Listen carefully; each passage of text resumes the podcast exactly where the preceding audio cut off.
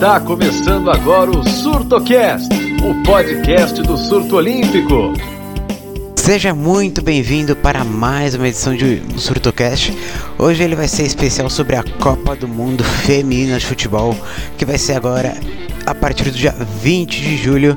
E você vai, é claro, acompanhar toda a cobertura do surto olímpico. O Brasil vai tentar aí sua primeira estrela nessa Copa do Mundo que vai ter pela primeira vez 32 times, assim como o formato da Copa do Mundo masculina que em 2026 vai passar a ter 48 times. E para falar sobre essa Copa, a gente traz é, dois convidados super especiais, né? A gente tá aqui também com o Regis, o fundador do Surto Olímpico. E vamos apresentar primeiro as damas, né? A gente traz a Amanda, Amanda que é do Planeta Futebol Feminino e ela também participa aí do nosso futebol e da, do da Zone Brasil. Seja bem-vinda, Amanda. Gente, muito obrigada pelo convite. Um prazer participar aqui dos podcasts do Surto Olímpico. Sempre acompanho a página, então prazer estar aqui com você, Regis, Natan, Gustavo. Vamos falar muito de Copa do Mundo. E o Gustavo também está aqui, ele que está fazendo o guia da Copa do Mundo Feminina. E por que está fazendo? Nos bastidores ele revelou que tem uma certa seleção que, se a notícia da hora aí, toda vez ele tem que mudar o guia.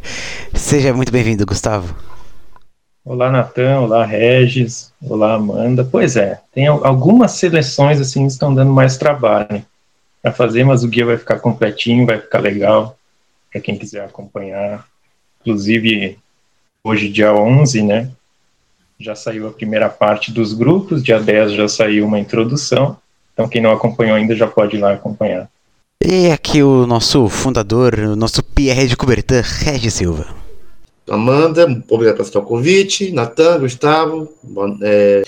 Pois é, vamos falar de futebol feminino, né? Agora com mais visibilidade do que antes. Espero que aumente ainda mais, porque merece.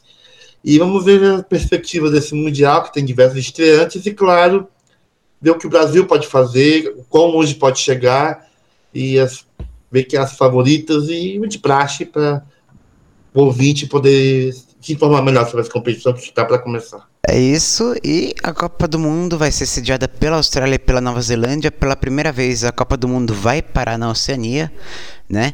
E, como eu já falei antes, pela primeira vez serão 32 times. E longe de mim querer fazer comparação, mas depois de uma Copa na França, craque do Brasil voltando de lesão, é, fuso horário de mais 12 horas, jogos de madrugada, longe de mim falar que isso deve ser um sinal e que quem sabe, né? São é, quatro grupos em cada país. O Brasil vai jogar na Austrália, né? O grupo do Brasil tem França, Jamaica e Panamá. Esses vão ser os adversários brasileiros na fase de grupos. Então, essa Copa aí, como a gente já falou, tem aumento de, de seleções. Já depois, mais para frente a gente vai falar das seleções estreantes. Quero saber de vocês, de vocês três, que vocês esperam desse Mundial? Né? Porque a gente está vendo grande crescimento do, do, futebol feminino nos últimos quatro anos, né? A gente teve a maior audiência da, da história dos mundiais femininos em 2019. Essa deve bater e a gente tem os jogos praticamente esgotados. Então, começando pela Amanda, o que você espera aí para esse Mundial? Eu espero que o crescimento realmente continue. Essa questão de ter levado uma Copa para a Oceania, em termos do fuso horário, ela ficou um pouco ruim para os principais centros por causa do fuso do, do, dos horários dos jogos, mas eu torço muito para que a gente consiga ter uma audiência tão boa nos países quanto a gente teve lá na França em 2019. Em relação ao nível de, da competição, é, a minha expectativa está muito alta mesmo, porque eu acho que nesse ciclo a gente já teve uma evolução muito grande. E, e esses amistosos pré-Copa, eles têm mostrado que, que aparentemente a gente não vai ter nenhuma baba, né? Até o amistoso do Vietnã contra a Alemanha nos mostrou isso, porque foi uma vitória muito dura da Alemanha para cima do Vietnã. Então eu tô com a expectativa de jogos bastante competitivos e em alto nível nesse mundial. Gustavo vai começar daqui a pouco menos de uma semana. E aí, como é que tá? Tá, tá ansioso? Ah, ansioso porque a gente tem, e até no momento em que eu estava organizando os guias deu para perceber muito bem, é, a gente tem muito grupo equilibrado. É igual a Amanda falou, a gente parece que a gente tinha alguma ideia de que certas seleções iriam conseguir menos ou iam almejar menos coisas nessa Copa do Mundo, mas de repente, nesses últimos amistosos ou dentro dos campeonatos é, continentais, essas seleções conseguiram apresentar futebol, conseguiram unir isso ao resultado também. Então, por exemplo, a gente tem uma seleção estreante como Zâmbia, que cai num grupo com Espanha e Japão, e a gente diz Espanha e Japão já, né, vê quem passa em primeiro e quem passa em segundo. De repente, Zâmbia ganha da Alemanha dentro da Alemanha na semana passada e abre essa competitividade, né? Igual a Amanda falou, o Vietnã pega a Alemanha perde por 2 a 1 um, fazendo uma atuação até muito boa. A Coreia do Sul também vem fazendo bons testes. Então, é exatamente isso. É uma competição que está em aberto e que a gente vai comentar isso provavelmente mais adiante. As seleções que a gente tinha como favoritas não estão assim rendendo em campo aquilo que a gente imaginava. Se a gente tinha um tripé assim de favoritas com Inglaterra, Alemanha Estados Unidos, é, os Estados Unidos têm probleminhas, teve algum problema para se ajustar por conta de lesões de jogadoras importantes também. A Inglaterra perdeu três titulares em relação ao time da Eurocopa e a Alemanha é, conseguiu manter mais gente, mas parece que o rendimento não está à altura de quem é candidata e uma das favoritas ao título. Então a gente tem uma competição bastante aberta, os jogos devem ser bastante interessantes também, até porque na grande maioria dos grupos, por mais que tem acontecido esse aumento de seleções de 24 para 32. Quase todos os grupos a gente pode dizer que tem pelo menos, pelo menos assim, três seleções em boas condições de avançar. Quase todos os grupos. E Regis, você que adora sofrer por futebol, eu te pergunto, você acha que essa Copa vai ser ainda mais emocionante que a de 2019? Bem, eu acho que complementando o que a Amanda e o Gustavo falaram, o nível do futebol feminino, assim, acho que dá para perceber que o nível subiu nas demais seleções fora dos grupos que a gente já conhece, né? Estados Unidos, é, França, Países Baixos, Inglaterra. Mas subiu na Ásia, subiu muito. Tinha a China muito forte antigamente, mas deu uma pequena decaída. É, a Austrália também parece não está numa fase muito boa, mas muitas das suas seleções subiram. As africanas, eu acho, que vão surpreender na, o Zâmbia. Acho que o Zâmbia é o exemplo mais cristalino de que a, o futebol feminino africano está evoluindo. Acho que não foi em Tóquio 2020, acho que foi foi 4x0 Brasil e Zâmbia, não foi? Na, foi 1x0 Brasil e Zâmbia. E de lá para cá eles evoluíram muito, tanto que ganharam da Alemanha no jogo, jogo maluco, fez 2x0, os acréscimos, a Alemanha empatou e Zâmbia fez 3x2 com um golaço. E, para assim, eu acho que ser muito. Eu, tem 32 seleções, mas assim, assim como no masculino, quando foi para 32 em 98, eu fiquei muito desconfiado. Tipo, será que tem 32 seleções, mesmo masculino, que tem tanto nível para uma Copa do Mundo? Aqui o tempo me desmentiu. Sim, tinha. E agora o feminino, acho que também tinha essa dúvida. Será que vai ter no feminino também? Acho, acho que os últimos resultados provam que também vai ter. É, e ainda mais contando com o que o Gustavo comentou, até o Gustavo estava comentando muito no, no, desenvolvimento do guia, que muitas seleções sofreram com contusões de principal destaques, o que pode de emparelhar um pouco mais. Eu acho que vai ser uma Copa muito interessante para assistir. Eu acho que vai ter, digamos assim, aqui e acolá vai ter favorito escorregando, poder ser eliminado, mas zebrinhas amigáveis, pastando assim, conversando com canguru, com kiwi, com kiwis koalas, ainda amizade assim, amizade do pop, né? Imagina zebra com canguru. Vai ser bacana, eu acho, eu acho que promete esse Mundial. É, a gente pode lembrar que nesse ciclo a gente teve amistoso, dois amistosos Brasil e Austrália na Austrália e a torcida brasileira é, cantou que a capivara era melhor que o canguru. E talvez seja. Mas vamos aí falar da seleção brasileira. Bom, a lista de convocados como sempre, como quase toda convocação de seleção, sempre vai ter aquela polêmica, né? Pessoal aí, muita gente reclamando da convocação da Bárbara e da Mônica, mas é, a lista, na minha opinião, é muito boa, né? Antônia indo para uma Copa e ela merece demais, né? Essa Copa do Mundo, a gente tem também tem a, a Bia Zanerato Imperatriz. Bom, Marta dispensa apresentações, né? É, não, não, não preciso tecer comentário sobre a rainha. Como diz o Luciano do Vale no Codelo em 2007, não há palavras para descrever Rainha Marta. E então a gente vai ter a estreia do Brasil dia 24, né? Brasil e Panamá. Depois o Brasil enfrenta a França e fecha a fase de grupos contra a Jamaica. Vou começar essa rodada com o Gustavo. É, vou pedir para ele falar da parte da Bárbara e da Mônica e que, qual time ele acha que pode ser a base aí titular da, da Pia. Então, eu acho que a convocação da Bárbara, especialmente, ela, ela foge um pouco daquela ideia que a gente tinha da Pia, mas também é, é aquele negócio, né? A Bárbara, a princípio, ela vai para ser a goleira reserva. Então, para a posição de goleira, que é muito mais difícil ela entrar em campo numa Copa do Mundo, até se entende mais mas a questão da Mônica eu já discordei mais por causa, é, por conta de o Brasil ter alguns problemas assim no setor defensivo, ter algum problema com lesão, e a Mônica também não agradou nas chances que ela teve na seleção brasileira, né? Então, esse ponto da Mônica eu acho que é até mais passível de discussão que a da Bárbara, que não fez realmente uma boa temporada, não não agradou também no período de Flamengo, mas até por essa questão de, de experiência que ela tem, essa boa rodagem na seleção também, e por ser uma posição de é bem mais difícil ela entrar em campo, pelo menos em alguma, algum confronto assim de maior relevância, a não ser que aconteça uma lesão que acabe tirando a Lelê, eu acho que é até um pouco mais aceitável. E no restante da equipe, eu acho que vamos ter bem poucas novidades, né? A Lelê no gol, a gente vai ter também a Antônia lateral, a Kathleen e a, a Lauren foi muito bem também.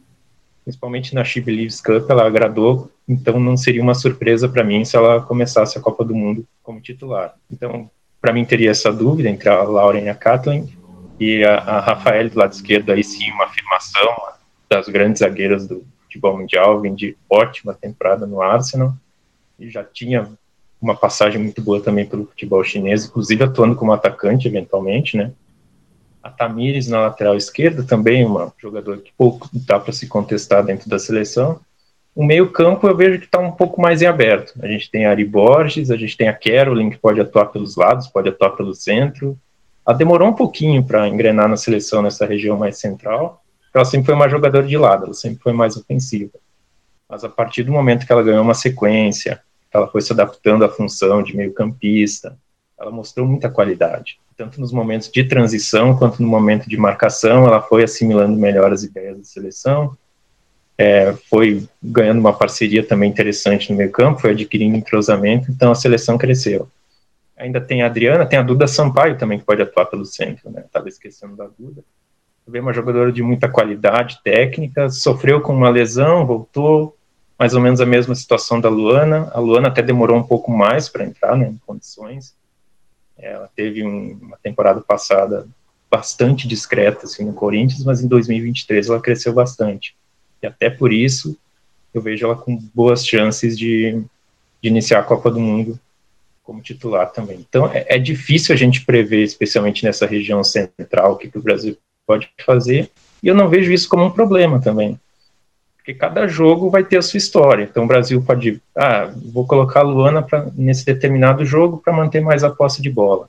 Não, nesse aqui a Carolyn é uma jogadora mais leve, então ela consegue também é, avançar com mais facilidade ao campo ofensivo, dar uma opção interessante pelo centro para o Brasil não ficar tão restrito ao jogo pelos lados do campo, né? Então cada jogo pode variar, isso eu acho bem interessante a seleção brasileira tem. Tem Andressa Alves também, que fez uma temporada excelente na Roma, né? Merecidamente voltou à seleção. Já estreou, é, já reestreou na seleção fazendo gol contra a Inglaterra, lá em Wembley também, então é uma jogadora que vive ótimo momento. Olha só, a gente passou por tudo isso e nem falou da Marta ainda, né? Passou por quatro, cinco, seis opções e nem mencionou a Marta. Que eu também acho ótimo. Não é nem dizer que a seleção brasileira é, pode abrir mão da Marta para a Copa do Mundo. Não é isso, mas você pode ter a Marta como um, um complemento a um time que já está bem formado, um time que está bem organizado e que pode se dar o luxo de ter uma Marta para adicionar ainda mais capacidade, desequilibrar ainda mais as ações ofensivas. Né? Aí a gente tem a Geise também, que nos últimos, nos últimos meses, assim, até no último ano, a gente pode dizer, ela conseguiu, enfim, levar para a seleção o futebol que ela tinha no clube. Demorou um pouquinho, mas ela conseguiu se adaptar. Isso é ótimo para a seleção também, porque ela faz uma, uma função pelo meio campo, consegue jogar mais adiantada também, uma ótima opção para a Pia. E a gente tem a Debinha, que para mim hoje é o destaque da seleção brasileira. Se a gente pega uma jogadora, a gente vai ter a Rafaela na defesa, tudo bem, mas a Debinha é a jogadora que desequilibra hoje na seleção, né? Então, eu vejo, eu vejo a convocação assim muito boa, exatamente como o Nathan falou. A gente pode discordar um ou dois nomes, mas no aspecto geral a convocação foi excelente, não tinha muito o que mudar. Além disso, se a Tainara tivesse bem fisicamente, ela seria zagueira no lugar da Mônica, seria titular, inclusive, aí sim, na seleção assim como a Angelina também. Se ela tivesse plenas condições de jogo, ela também seria titular, até pela Copa América que ela fez e pelo crescimento que ela vinha tendo também no ciclo, então seria algo natural. E a convocação, então, por conta disso, foi muito, muito boa, assim, ao meu ver. E Amanda, a Pia chega a essa Copa com 70% de aproveitamento, ela que assumiu logo depois do, do Mundial de 2019 né? Ela chegou a ser contestada por, por alguns momentos, mas hoje, né, ela pode não ser unanimidade, mas muita gente aprova o trabalho dela e muitos comentam que a gente finalmente vê o Brasil com uma ideia de jogo. E recentemente está dando muito resultado, né? O Brasil ganhou a Copa América, né? É, chegou na finalíssima, é, não deixou a Inglaterra jogar no segundo tempo, venceu a Alemanha amistoso contra o Chile, deu um baile dá para bater de frente, eu acho, com, com a França, que é nossa carrasca, né, de 2019. Aliás, a França é nossa carrasca em muitos esportes, né? Dá pro Brasil tentar passar numa primeira colocação. O que vem aí no chaveamento depois também não vai ser nada fácil, né? E, então, você acha que o Brasil está mais maduro do que em 2019 e dá para voltar a ser como, como o Brasil conseguiu naquela época 2007, 2008, chegando em, em finais, é, brilhando? Eu acho que essa seleção amadureceu demais e o, o que eu gosto de analisar do trabalho da Pia é começar pelo contexto porque eu vejo períodos diferentes desse ciclo de Copa do Mundo, porque ela assume ali em agosto de 2019, só que, na minha visão, a gente tem dois períodos distintos para olhar o trabalho dela. O primeiro período é até a Olimpíada de Tóquio que, lógico, o adiamento por causa da, da pandemia prejudicou muito essa questão do processo de renovação na seleção brasileira. Tanto que a, a base que a Pia levou para Tóquio, ela não tem muitas mudanças, vamos dizer assim, em relação a nomes que a gente vinha vendo no ciclo anterior com o Vadão. A partir de setembro de 2021, que foi a primeira data FIFA depois da Olimpíada de Tóquio, a Pia começa a renovação. Aí, por exemplo, nomes como Lauren e Bruninha, que estão nessa Copa do Mundo, jogadoras sub-20 naquela época, elas começaram a ser introduzidas na seleção ali. A Pia, antes mesmo de Tóquio, já tinha introduzido Caroline, já tinha introduzido é, Ari Borges, mas as jogadoras realmente começaram a ter mais minutagem a partir ali de setembro de 2021 e, e, e a Pia é uma treinadora que tem muita paciência para trabalhar com os jovens. Ela tem até uma paciência maior do que nós, torcedores, é, jornalistas, é, a galera que analisa, tem. Às vezes você fala assim, nossa, essa jogadora foi mal aqui, é melhor ela não voltar no próximo jogo. Não, a Pia vai lá, dá chance e ela mostra no futuro por que, que ela deu a chance? A Caroline foi muito assim, a Ari Borges muito assim, a Tainara, jogadoras que evoluíram muito nesse ciclo com ela. Então, é, é, na minha visão, ela foi montando um grupo. E ela vai ganhando a confiança do grupo, as jogadoras passam a entender o que ela quer, a ideia de jogo, compram o projeto. Hoje, quando você vê as atletas falando sobre a seleção, sobre a pia, você percebe que muitas delas têm um discurso alinhado de ah, a gente evoluiu muito nesse ponto. Ela mostra coisas que, que a gente pode mudar. Ela pega vídeos do nosso jogo e fala assim: você está fazendo isso no clube, por que, que você não faz isso na seleção? Vai, você consegue tal. É uma treinadora que deu confiança para esse grupo. Eu acho que o Brasil chega com num clima muito bom para a Copa do Mundo por causa disso. Nem sempre o resultado e o desempenho eles andaram juntos nesses últimos anos na seleção brasileira. Acho até que a Copa América é um exemplo disso, né? A seleção fez uma, uma competição em que terminou invicta, não sofreu nenhum gol, mas se a gente for olhar para o desempenho, é, ficou um quê de quero mais. Era uma equipe que podia mais, principalmente na parte ofensiva, podia ter entregado mais. E aí, depois da Copa América, a gente começou a ver um pouco mais de variação na seleção, é, variação de saída de bola, é, três jogadoras na saída de bola, não necessariamente um esquema de três zagueiras, mas três jogadoras participando da saída, liberando as alas, mais movimentação no setor ofensivo. A gente teve a, a mudança né, da Caroline, que sai das pontas, sai dos lados para meio-campista central, muito por uma necessidade é, do que uma opção da treinadora, porque a gente perdeu muitas jogadoras, muitas meio-campistas machucadas. A Angelina, um exemplo, né, que teve a lesão na final da Copa América, a Duda Sampaio, como o próprio Gustavo citou, é, a Ari Borges veio com algumas pequenas lesões também. Então, é, um dos pontos fortes da Pia, na minha visão, foram os testes. Ela é uma treinadora que testou muito e ela não tem medo de pegar uma Adriana, que é ponta, que é atacante, e jogar de meio-campista central. A gente pode aqui discutir se esse teste deu certo ou não. Mas é um teste que foi feito. Aí a gente chega numa Copa do Mundo, dependendo do adversário que a gente vai pegar, dependendo da circunstância da partida, vai que, que acontece a, necessi a necessidade, desculpa, de usar a Adriana por dentro. Já aconteceu esse teste. Então, a jogadora não vai chegar lá sem desconhecer a função, por exemplo. Então, acho que isso é, é um ponto positivo. A parte de organização especialmente na defesa, eu acho que a gente evoluiu bastante nesses últimos anos.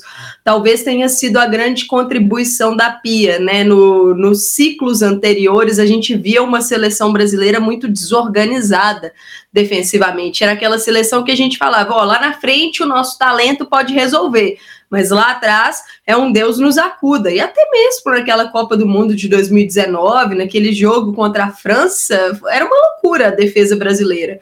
E hoje eu já vejo um time um pouco mais equilibrado. Lógico, nós não vamos chegar com um time perfeito nessa Copa do Mundo, mas é uma seleção que consegue competir muito com as grandes seleções do mundo, e nesses últimos anos a gente mostrou isso. É, não quer dizer que o Brasil vai vencer todos os jogos dessas seleções, né? Tanto que a França, a gente não conseguiu vencer a França ainda, na era Pia e na história. O Brasil nunca venceu a França. Mas hoje eu vejo uma distância menor entre Brasil e França. Eu acho que esse confronto é um confronto possível e é o confronto chave, né, do, dessa fase de grupos, porque o interesse de todo mundo é terminar em primeiro do grupo F para fugir da provável primeira colocada do H, que deve ser a Alemanha, né? Acho que qualquer ze ze é uma zebra se a Alemanha não terminar em primeiro do seu grupo. Então, o objetivo é tentar fugir delas na fase de oitavas de final. Mas eu vejo uma seleção brasileira chegando nessa Copa com uma organização maior, um time um pouco mais equilibrado, jogadoras jovens, mas experimentadas em diversas funções, tanto que a, a, gente percebe a dificuldade de ver o time base na fala do Gustavo. Realmente, ele do meio para frente, eu não consigo cravar o que pode ser a seleção brasileira, porque pode acontecer uma Geise pelo lado, pode acontecer uma Geise centralizada no comando de ataque, tudo isso foi testado. Então, acho que vai depender do adversário, do plano de jogo, e, e, isso é muito positivo. A gente chegar numa Copa do Mundo com esse número de opções e também com confiança, né? No Mundial anterior, o Brasil chegou com nove derrotas em sequência na Copa do Mundo. Então, o clima ele é muito diferente e lógico isso acaba trazendo também a torcida, que acho que a torcida brasileira tem noção. A seleção brasileira não entra favorita nessa Copa do Mundo, mas a gente percebe que a torcida está confiante no trabalho que vem sendo feito. É, vocês tiveram aí uma aula de, de futebol aí com, com o Gustavo e com a Amanda. É... Eu vou ter uma, uma pergunta para os dois, rapidinho. Passa. É Amanda e Gustavo, quem quiser responder. Assim, com toda convocação sempre tem polêmica, né? É inevitável. Vale, seleção, seleção brasileira de futebol, então, se multiplica por, por 10. Eu sei Aqui, que vem. Eu, eu sei que vem. Hã? Eu até imagino que é. Tem, na verdade, tem sim. Tem questão da Mônica, da Bárbara, né, goleira, e aqui talvez a, a, a principal, Cristiane, que, inclusive, quando foi perguntada na, na coletiva, simplesmente ela não respondeu. Aqui, pra gente saber mais ou menos o que tá rolando na cabeça da Pia para essas três situações que todo mundo ficou assim meio. Oi? Por favor, Amanda. Olha, essa questão da Cristiane, é, ela é uma, uma questão complicada, mas na minha visão, a treinadora acerta em não levar a Cristiane, porque é, quando eu olho uma convocação, eu penso, eu quero que entre uma atleta. Para entrar uma atleta, tem que sair alguém. Não tem como você levar 24, tem que sair uma das 23. E aí eu olho para as opções do ataque da seleção, eu não consigo tirar nenhuma jogadora para colocar a Cristiane hoje, pelo que eu tenho visto do rendimento das atletas em termos de, de enfrentamentos nos últimos anos, e também pelo modelo da seleção, pelas características de jogo da equipe. É, hoje a gente tem um ataque muito versátil. E, e, nós não temos, lógico, nenhuma jogadora que a especialidade dela seja fazer, por exemplo, um pivô, seja uma super camisa 9. Mas a gente falar, vai faltar jogo aéreo na seleção. A Gabi Nunes, ela é uma das jogadoras especialistas no jogo aéreo naquela partida contra o Chile. Ela mostrou o porquê, ela tem esse arsenal no, no jogo dela. É, e eu acho que parte muito também sem a bola, sabe, Regis? O funcionamento da seleção brasileira no ataque, a ideia da Pia é de uma pressão muito grande sem a bola. A seleção tem um comprometimento sem a bola muito grande, ou pressionando mais alto na saída das outras equipes, ou baixando as suas linhas, mas dando aquela pressão na portadora da bola. E, e no, no estágio que a Cristiane está hoje, eu acho que ela não conseguiria entregar isso no nível de enfrentamento que uma Copa do Mundo deseja. Aí a gente pode falar, ah, é uma jogadora que tem feito muitos gols nos últimos anos. Sim, com certeza. Eu acho que ela tem feito muitos gols, tem jogado muito bem pelo Santos também. Mas a gente olha, a maioria dos gols dela, Campeonato Paulista, em enfrentamentos contra a realidade jovem, por exemplo, São Bernardo, e a gente tem uma Geise, a gente tem uma Gabi Nunes, a gente tem uma Debinha jogando contra principais defesas do mundo. Então, acho que vai muito também é, do, do, do, nível de enfrentamento mesmo que essas jogadoras têm. E o, o Natan até tinha me perguntado anteriormente, e eu acabei não, não respondendo, se a gente pode, por exemplo, repetir aquela geração de 2007, 2008 Hoje eu vejo uma seleção brasileira muito mais coletiva. Naquela época de 2007, 2008, a gente tinha é, muitas estrelas no sentido de Marta Cristiane e, por exemplo, Daniela Alves. Era um trio espetacular. Que a seleção... Marta, eu falava pessoal, era Marta Dependência, né? Que o pessoal falava Exato. Brasil, né? É, a, a, gente tinha naquela época uma dependência dessas jogadoras mesmo. Hoje, o Brasil consegue jogar de forma competitiva, na minha visão, sem uma Marta e sem uma Debinha. Sem uma Marta. A gente jogou sem Marta e sem Debinha na data FIFA de abril, empatamos com a Inglaterra, vencemos a Alemanha na Alemanha. Então, hoje a equipe mostra que ela tem muito mais opções, e não quer dizer que a gente não precise de Marta ou Debinha. A gente tem em Marta e Debinha um plus, um algo a mais, mas a gente consegue também render bem sem elas. Então, acho que essa questão da Cristiane, ela recebeu algumas chances ali até a Olimpíada, né? Ela recebeu chances em 2019, ela recebeu chances em 2021, antes da Olimpíada. A Pia opta por não levá-la para Tóquio e de Tóquio para cá ela não recebeu mais chances. E eu acho que a questão ela é muito mais é, pelo campo, pelo que a Cristiane rendeu na seleção da Pia. Né? Não o que ela rende no Santos, não o que ela rendeu em anos anteriores, é uma jogadora histórica, mas acho que é o que ela rendeu no modelo de jogo da Pia. Não encaixou tanto e outras peças acabaram encaixando mais. Então acho que vai muito mais nessa linha do jogo do que é, deixou de fora a Cristiane, uma das maiores, de, maiores da história. Não, acho que é uma questão de encaixe. É, eu vejo uma situação bastante semelhante.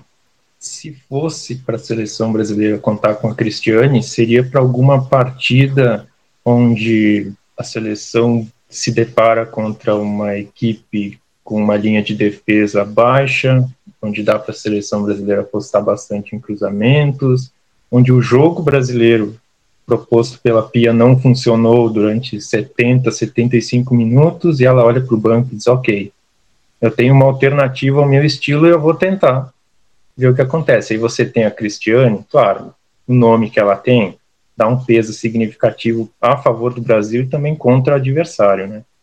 Mas seria mais para esse ponto também. Você ter a Cristiane como uma alternativa no banco para jogar 15, 20 minutos, caso o jogo que já está bem definido, que a Amanda comentou muito bem, que a Pia já tem esse estilo definido para a seleção, seria uma alternativa a esse estilo. Contar com a Cristiane como uma atacante titular, por exemplo, para estrear é, fazer os três jogos da primeira fase na titularidade, isso eu já não vejo mais também dentro da seleção brasileira. Também por causa desse modelo, também pelas atletas que deram certo, por essa variação que o Brasil tem na frente. E Cristiane, hoje na seleção, se fosse, era para alguma eventualidade, assim. Não para ser titular na Copa, artilheira, não jogar no nome.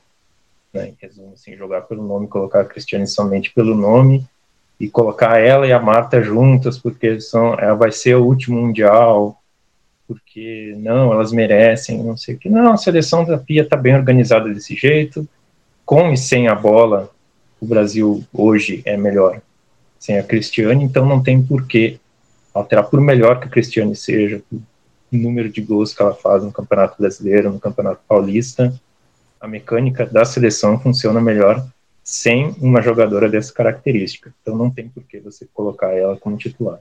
E, e Gustavo, e... Não, um outro, outro pode, ponto pode. só que eu adiciono é, por exemplo, a gente falar ah, se fosse a Cristiane aqui, ela faria esse gol.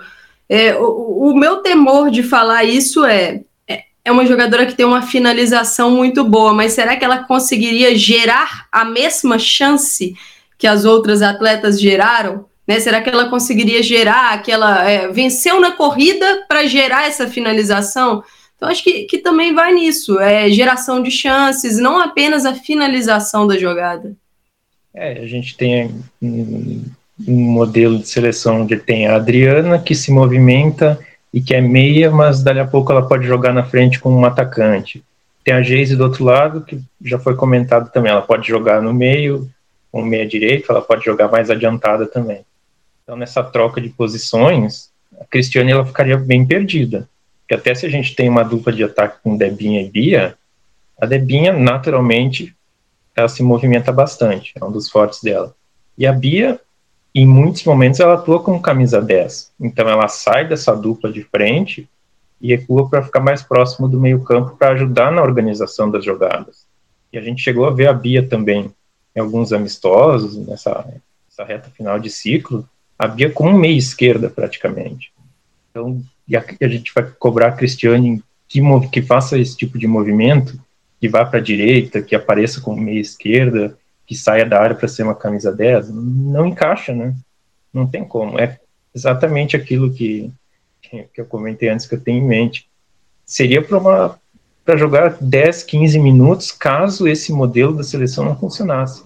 Mas daí é melhor você levar alguém que pode, pode jogar 30 minutos, pode jogar 40 minutos, que já se encaixe melhor no modelo, e que já viva uma fase melhor, que já enfrente é, adversários de um nível superior também, dentro do futebol europeu ou em outros campeonatos mesmo. Então é, é compreensível, totalmente compreensível não levar a Cristiane para o Mundial. Então aí está respondida a pergunta do Regis, né, sobre a Cristiane. Bom, agora vamos falar de possíveis favoritos, né? Aqueles que chegam com mais chances aí de levar o título. E claro, os Estados Unidos atual campeão. Toda a história que tem, fica difícil a gente não falar que é favorito. A gente tem no mesmo grupo dos Estados Unidos, uh, Países Baixos, né? Que é atual vice-campeã. Né? Eles caíram no mesmo grupo, vão refazer a final. A gente tem no grupo C a Espanha, que tem é, uma, um grande elenco, um excelente elenco. No mesmo grupo a gente ainda tem o Japão, campeão em 2011. Né? A gente vai ter no grupo D a Inglaterra. E a Inglaterra, atual campeã da Eurocopa, né? Naquele primeiro tempo na finalíssima, realmente mostrou que a Inglaterra é favoritíssima para a Eurocopa. A gente só só tem que ver se é a Inglaterra que vai jogar a Copa do primeiro tempo ou do segundo tempo, porque do segundo tempo é, ficou perdidinha ali com o Brasil. E a gente vai ter a Alemanha, né, no, no grupo H. E a gente já chegou a falar da Alemanha aqui. A Alemanha é uma das favoritas. E a gente também pode falar de algumas zebras e a gente chegou a falar de Zâmbia. A gente falou do amistoso, né? Zâmbia venceu a Alemanha por 3 a 2 né? De virada no último minuto. E tem um detalhe: a técnica da Alemanha falou que a, seleção alemã era a favorita para a Copa. É, na coletiva na véspera do jogo e acabou aí perdendo depois uh, o, amistoso. Me parece um pouquinho de karma né, por subestimar um pouquinho o adversário né? Mas aí então eu pergunto para para vocês três, quem vocês têm aí como favoritos na, na Copa? E aí, quem vai? Posso ir eu agora? Primeiras damas, por favor. É, nada mais justo. Bom, é, eu acho que esse Mundial, para a gente começar a falar de favoritos, a gente tem que ter em mente que temos duas sedes e por isso o chaveamento ele é um pouco diferente do padrão quando a gente olha para as próximas fases, né? O grupo A ele não cruza com o grupo B.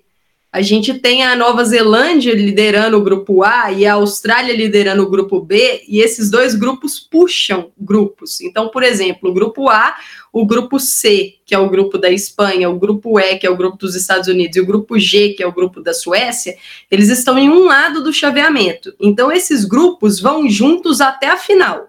O grupo B, que é o da Austrália, o D, que é o da Inglaterra, o F, França e Brasil, e o H, que é o da Alemanha, esses grupos vão juntos em outro lado até a final.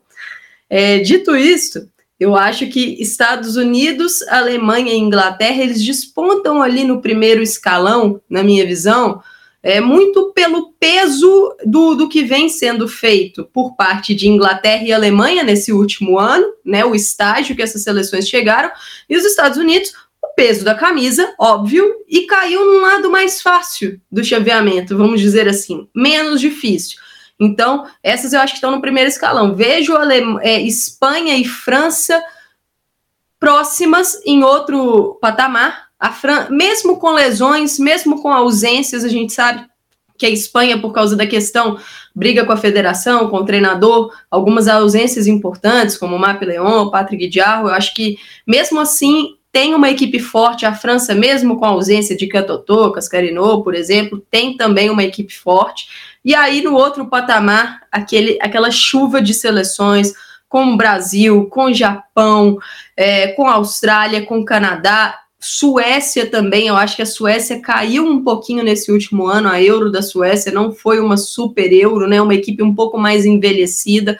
Também vejo uh, Países Baixos, né, a Holanda, porque vem fazendo uma renovação, então uma seleção que eu tenho ali uma, uma interrogação, não sei muito o que esperar mas está no grupo de candidatas. É uma Copa do Mundo com muitas candidatas. Eu não acho que a gente tem uma discrepância muito grande entre esse grupo aí de Brasil, de Canadá, de Austrália, de Japão. é, para o grupo ali de Estados Unidos, Inglaterra e Alemanha. Então eu, eu vejo uma Copa bem aberta. É, Amanda, você acha que é, assim, é certo dizer que vai ser provavelmente a Copa do Mundo Feminina que vai ter menos o, menos o buraco entre favoritos e não favoritos? Eu acho que sim. Eu acho que sim. É, a, até lógico que quando a bola rolar, é, pode ser que a gente não tenha nenhuma zebra nessa Copa. Pode ser que todos os favoritos, vamos dizer assim, para passar em primeiro, em segundo, passem. Mas é, é, eu acho que a Copa que a gente tem mais candidatos. Não seria uma surpresa a gente ver uma seleção brasileira chegando numa semifinal de Copa. Não seria uma surpresa a gente ver uma Austrália chegando numa semifinal de Copa. Da mesma forma como do outro lado, não seria uma surpresa ver um Japão, uma Espanha, que uma, a Espanha nunca foi tão longe numa Copa do Mundo né? Então eu, eu vejo uma Copa bem aberta. Ah, e só para fazer um, um, comentário, eu acrescentaria a Noruega. Sim. A Noruega é uma seleção que tem muito talento individual, só que não consegue formar um time competitivo. Engraçado, Gustavo, engraçado é que a Noruega, né, a Noruega no começo assim, do futebol feminino, que eu lembro que foi o torneio olímpico de 96, Noruega é um time absurdamente forte. É, para os mais velhos aqui já entreguei a idade mesmo, então. Eu, eu, estava com um ano de idade nessa é, época. Eu já, 96 eu já estava o quê? Com 18, mas. É. E, a Noruega, e a Noruega atual é um time com uma capacidade individual muito grande e caiu num grupo bastante acessível. Que a gente tem Nova Zelândia, Noruega, Filipinas e Suíça. Teoricamente, a Suíça é o adversário mais complicado. Só que até essa Suíça trocou de técnico recentemente e parece que não arrumou ainda o esquema tático ideal, tem muitos problemas defensivos. Então, a Noruega ela pode encerrar essa fase de grupos com nove pontos tranquilamente, não seria nenhum absurdo.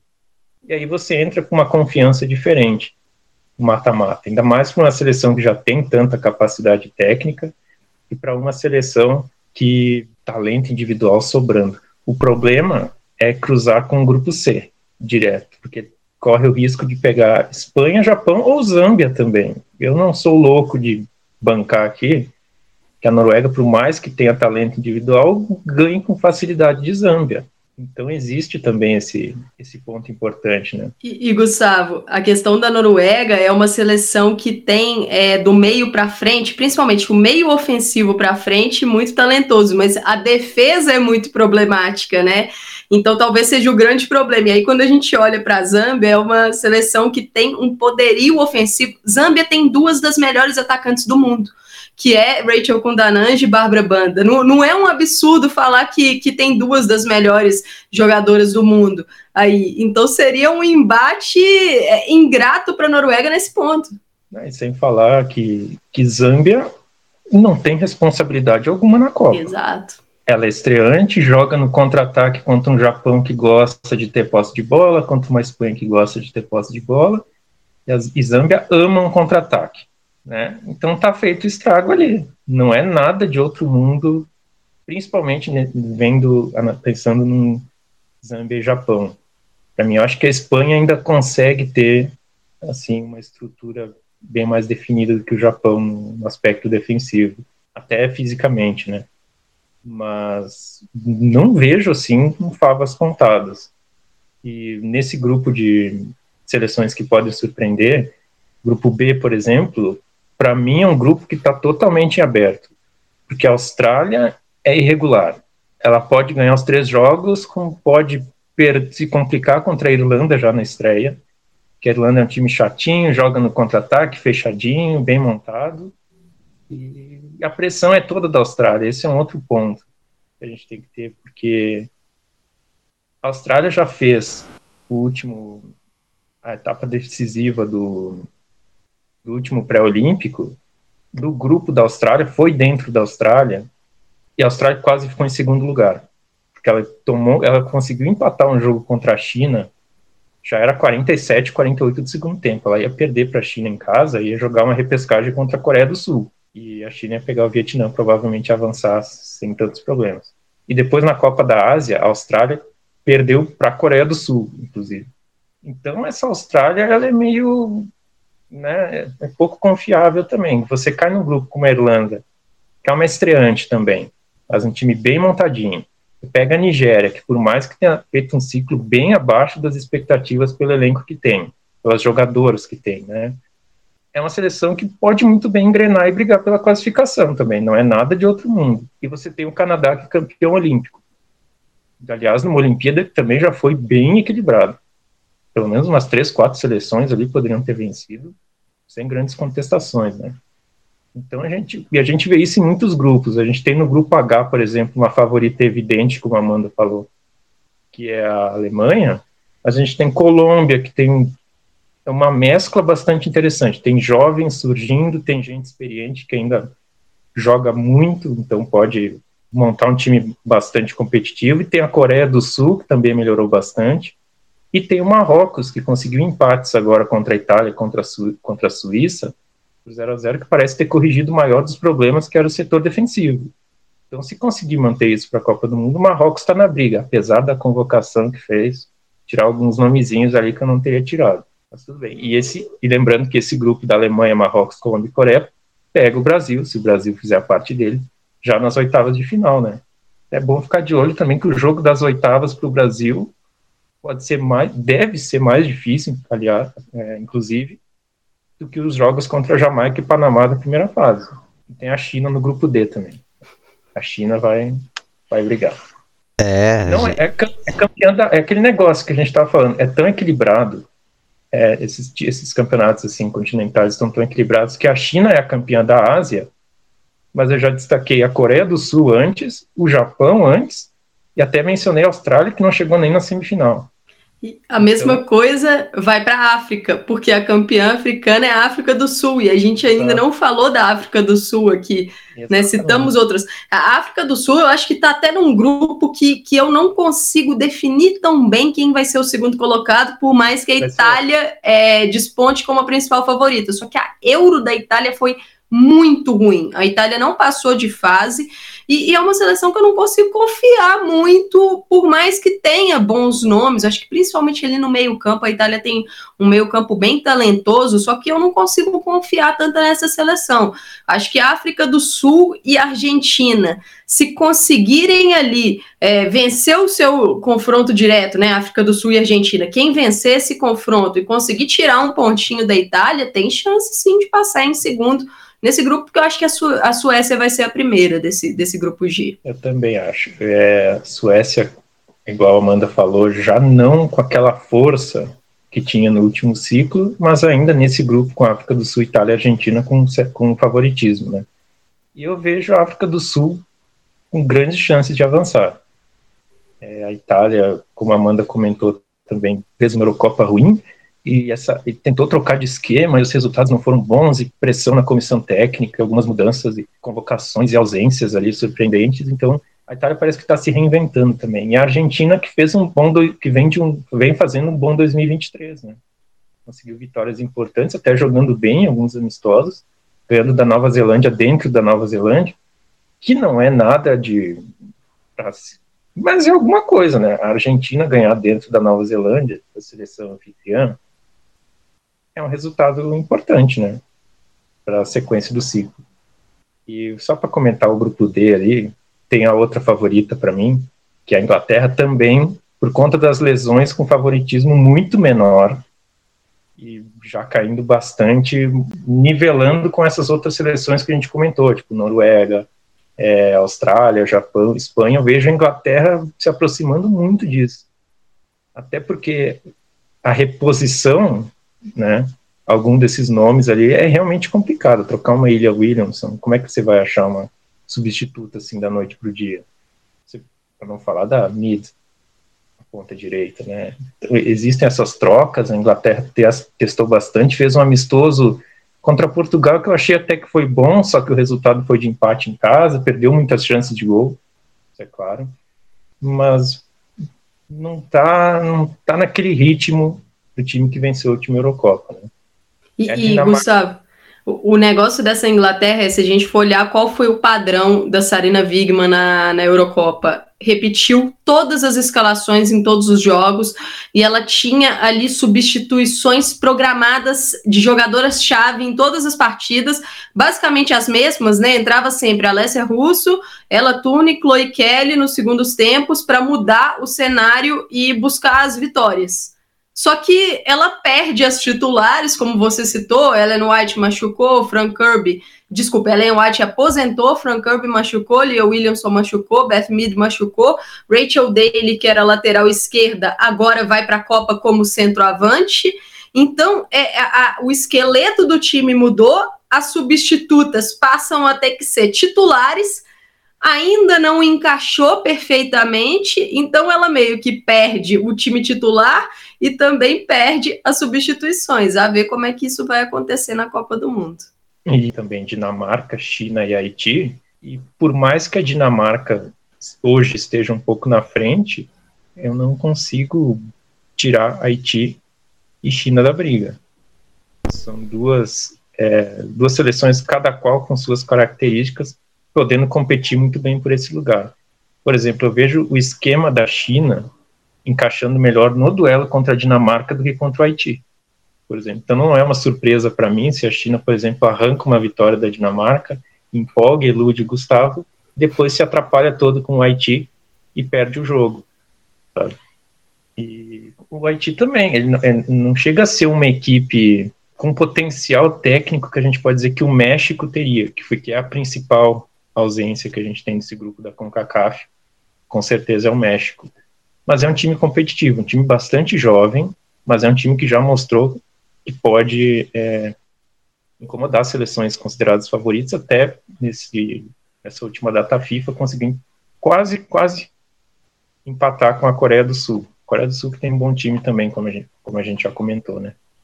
Esse... o grupo E esse, esse grupo aí da, da Dinamarca, assim, eu, eu vejo a Dinamarca favorita para essa segunda vaga. Eu acho que a Dinamarca vai passar, mas não é uma seleção muito confiável também. É uma seleção que oscila bastante.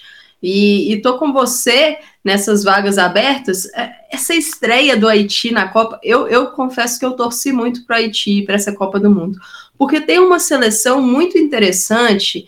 É, e, e da mesma forma que a gente citou a parte ofensiva de Zâmbia, a gente tem que destacar a parte ofensiva do Haiti, porque o Haiti tem uma das melhores jogadoras jovens do mundo, que é Melchido Mornay, que, que até essa última temporada ela jogava pelo Stade Rams, mas agora ela vai jogar no Lyon. É uma das melhores jogadoras jovens do mundo e que pode jogar assim, do meio para frente ali, ela pode jogar em qualquer posição. É, o Haiti tem muitas jogadoras que atuam na França, então é uma equipe que está acostumada a um nível de competição ok, legal. É, eu acho que vai, vai trazer muitos problemas, principalmente em transição. Não tem uma boa defesa, o Haiti tem um sistema defensivo falho, mas é uma equipe que, que tem capacidade. A gente viu no torneio da CONCACAF a dificuldade que o Haiti trouxe para a seleção dos Estados Unidos em transição. Os Estados Unidos poderiam muito bem ter sofrido uns dois gols do Haiti na, naquela ocasião. É, era papo de, de Melchido Mornay chamando o Beck Sauerbrum para dançar rolou aquilo na, naquela ocasião. Então, é, não, não acho que, que vai ser fácil, não. É, e o Haiti também, você até comentou que tem problemas defensivos, perdeu a Claire Constant, que é a zagueira titular por lesão, se não me engano, em junho, começo de junho. É, gente, é, tá falando do, do Haiti, Haiti um dos treinos junto com Portugal, né? E Zâmbia aí, destaca da Haiti Portugal, né? Zâmbia já teve no, nos Jogos Olímpicos de, de Tóquio. E tanto Haiti quanto Portugal passaram pela, pela repescagem, né? Que foi uma novidade esse playoff entre continentes, né? Que a FIFA fez, os jogos foram realizados na Nova Zelândia e eliminaram, não foram qualquer seleção. O Chile, que tem uma das. uma boa seleção, né, a seleção boa na América do Sul aqui, o Chile, e que tem a Endler, né? Que é uma das melhores goleiras, acho que desse século, que ficou de fora, né? Então a gente pode comentar aqui como o, o, cenário do futebol feminino que vem crescendo no mundo inteiro, agora a gente tem é, Portugal, que já tem sua tradição no, no futebol, que agora vai se ampliando para o feminino, e o Haiti, né, que vai participar de, uma Copa do Mundo. É um, uma evolução muito grande, né, que, que a gente tem visto, e, e essa repescagem, ela, ela foi legal porque algumas seleções que, que a gente imaginaria assim, ah, é, vai, vai passar, vai dar para o Chile passar. O, o Chile teve muita dificuldade e acabou ficando de fora. Tanto que, que a CONCACAF consegue colocar todas as suas seleções aí, né, que, que tinham possibilidades, porque Panamá e, e Haiti passaram por essa repescagem. É, Portugal, eu já imaginava Portugal como a favorita dessa repescagem para ir para a Copa, mas passou muita dificuldade contra Camarões. Então, tivemos confrontos muito equilibrados, e eu acho que o legal de Portugal é que a evolução da, da equipe nesses últimos anos ela é muito grande. Talvez ter conseguido participar daquela Eurocopa foi muito é, trouxe muita confiança para a equipe, né? Porque Portugal entrou na, na Euro por causa da ausência da Rússia, né? Que acabou sendo punida, precisou ser tirada da competição e Portugal entra. E, e Portugal caiu num, num, grupo com Suíça, com Suécia e Holanda e fez uma competição legal. Lógico, não passou de fase, mas trouxe problemas para todas as seleções do grupo. Agora vai reencontrar a Holanda e, e, esse grupo é, é, eu vejo Estados Unidos e Holanda despontando como favoritos, lógico, mas se não abrirem o, o olho, tendem a perder pontos para Portugal. E o Vietnã já se mostrou muito competitivo contra a Alemanha. Então, um grupo que talvez no dia que ele aconteceu o chaveamento, a gente pensava assim: nossa, Estados Unidos Holanda, uma seleção da repescagem de Vietnã, Estados Unidos e Holanda vão passar de forma tranquila. Hoje eu acho que o cenário já é um pouco diferente. São favoritos para passar, mas se não tomarem cuidado, podem podem tropeçar aí nessa nessa casquinha de banana no caminho. Até porque é, a Holanda já, como foi comentado antes também, trocou de comando técnico. Desde a última Copa do Mundo teve um técnico que já não deu muito certo. Agora tem mais um Andres Jonker, que está tentando trocar o esquema tático para deixar o time mais sólido, para tentar dar uma liberdade para os atletas de frente. Fez algumas escolhas ali na convocação também que não agradaram tanto, especialmente alguns cortes ali da, da Pena Calma, né, atacante. E Portugal, por outro lado, é um time que vem jogando com a mesma base já tem um bom tempo. Então, esse é um choque interessante de a gente ver também. Holanda trocando de esquema com técnico novo, não sabendo ao certo se esse 3-5-2 vai dar certo, enquanto Portugal já é um time bem consolidado, né? Um 4-3-3, 4-4-2, dependendo da atleta que entra ali, mas já com uma estrutura bem definida. E Portugal gostando muito do contra-ataque, né? Tendo um ataque rápido, atuando contra a Holanda, que pode ter uma Spitze jogando de zagueira, já no, com 33, 34 anos, correndo atrás de uma Jéssica Silva, pode dar problema, pode dar jogo para Portugal por ali, né? Então são muito detalhe, muitos detalhezinhos assim que a gente vai vendo de confrontos específicos que chamam a atenção. Isso em todos os grupos, né? É, analisando uh, os pontos fortes, os pontos fracos de cada equipe, a gente vai vendo esse tipo de duelo que é bastante interessante. Então, o ataque de Portugal, é, apostando no contra-ataque contra a Holanda, que tem uma defesa lenta, que tem uma defesa que também já não passa tanta confiança assim. Né? Então, são pontos interessantes para a gente ver. E acho que o principal ponto da gente ver, prestar atenção na Holanda também, é o quanto esse técnico novo, o Jonker, Anders Jonker, vai apostar nos atletas jovens. Porque a gente vê que a Holanda tem atletas jovens pedindo passagem na seleção principal no comando técnico anterior, isso não acontecia. As jovens perdiam muito espaço, não conseguiam é, uma sequência assim de minutos de atuações. É, essa aposta nas jogadoras experientes, de ciclos vencedores anteriores, pode não dar tão certo assim. Né? Tem que achar uma mescla interessante ali, ou, igual a Amanda falou, a Holanda pode até se complicar, perder alguns pontinhos ali para Portugal. Vejo os Estados Unidos como favoritos também, apesar de alguns problemas assim que tem no meio do campo para repor a lesão da Julie Ertz, perdeu a Sauerbrunn na zaga também, que é um desfalque importantíssimo. E, mas eu acredito que os Estados Unidos classificam em primeiro. Mas essa briga entre Holanda e Portugal, para mim, eu, eu, discordo um pouco da Amanda. Eu acho que não não está tão longe assim, Holanda e Portugal um do outro. Eu vejo que Portugal pode realmente complicar. E até por conta desse último amistoso contra a Inglaterra, mostrou um time que sabe se defender bem, não atacou tanto assim, mas eu acho que contra a Holanda vai ter mais margem para fazer isso e pode complicar bastante. Eu não me surpreenderia ver Portugal tirando a Holanda, não. E, eu lembro de um amistoso entre Portugal e Estados Unidos. Eu acho que esse amistoso foi pré-Olimpíada, foi um daqueles jogos do, da seleção estadunidense antes de partir para Tóquio, e foi um 1 a 0 muito apertado. Foi é, Portugal trouxe muitas dificuldades, principalmente numa defesa mais fechada, né? Essa seleção do Vlad Kondonovski tem muita dificuldade de furar sistemas defensivos que são mais fechados, porque é, a seleção estadunidense tem ótimas jogadoras de contra-ataque, ótimas jogadoras de transição que gostam de campo para atacar.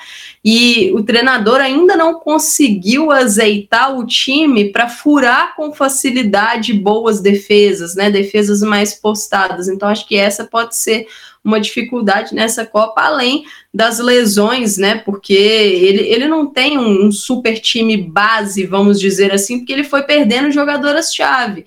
Acho até que essa questão da, da Juliette, eu acho que a, tendência é que a Juliette vire titular nesse Mundial. Porque eu acho que a, a Andy Sullivan começa titular, mas ela é uma jogadora que nunca agradou tanto ali como a primeira volante no ciclo.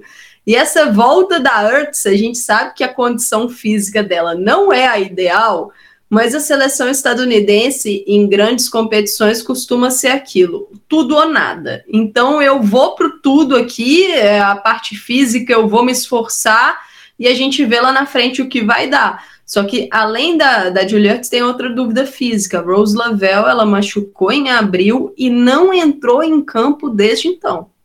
E ela é uma das principais titulares desse time. Qual é a real condição dela para essa Copa do Mundo? Porque o Andonovski, ele começou também uma renovação nos Estados Unidos em novembro de 2021, só que ele não mudou tanto o time em questão de minutagem. Ele trazia novas jogadoras, mas essas jogadoras não tinham super minutos, vamos dizer assim. Ele formou ali um time base, mas não deu tantos minutos. E agora, perdendo recentemente a Mal Swenson, nesse Mal Pio, é, ali no ataque, ele tem uma dúvida na ponta, na ponta esquerda, porque ele não deu tantos minutos para outras jogadoras. Então, qual vai ser a titular da ponta esquerda dos Estados Unidos? Eu não sei qual vai ser a titular. A Rose Lavelle tá com esse problema físico. Quem teve mais minutos no lugar dela, quando ela não estava em campo, era a Ashley Sentes, mas é uma jogadora que vai para sua primeira grande competição, assim, em termos de Copa do Mundo.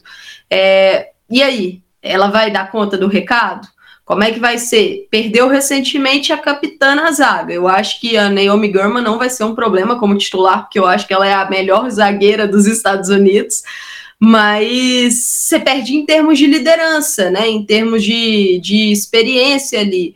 Então é uma seleção que tem algumas dúvidas, mas lógico, o chaveamento mais favorável vai fugir de uma França, de uma Inglaterra, de uma Alemanha, foge também da Austrália, querendo ou não, foge do Canadá, que eliminou os Estados Unidos nas últimas Olimpíadas. Eu digo foge até uma possível final.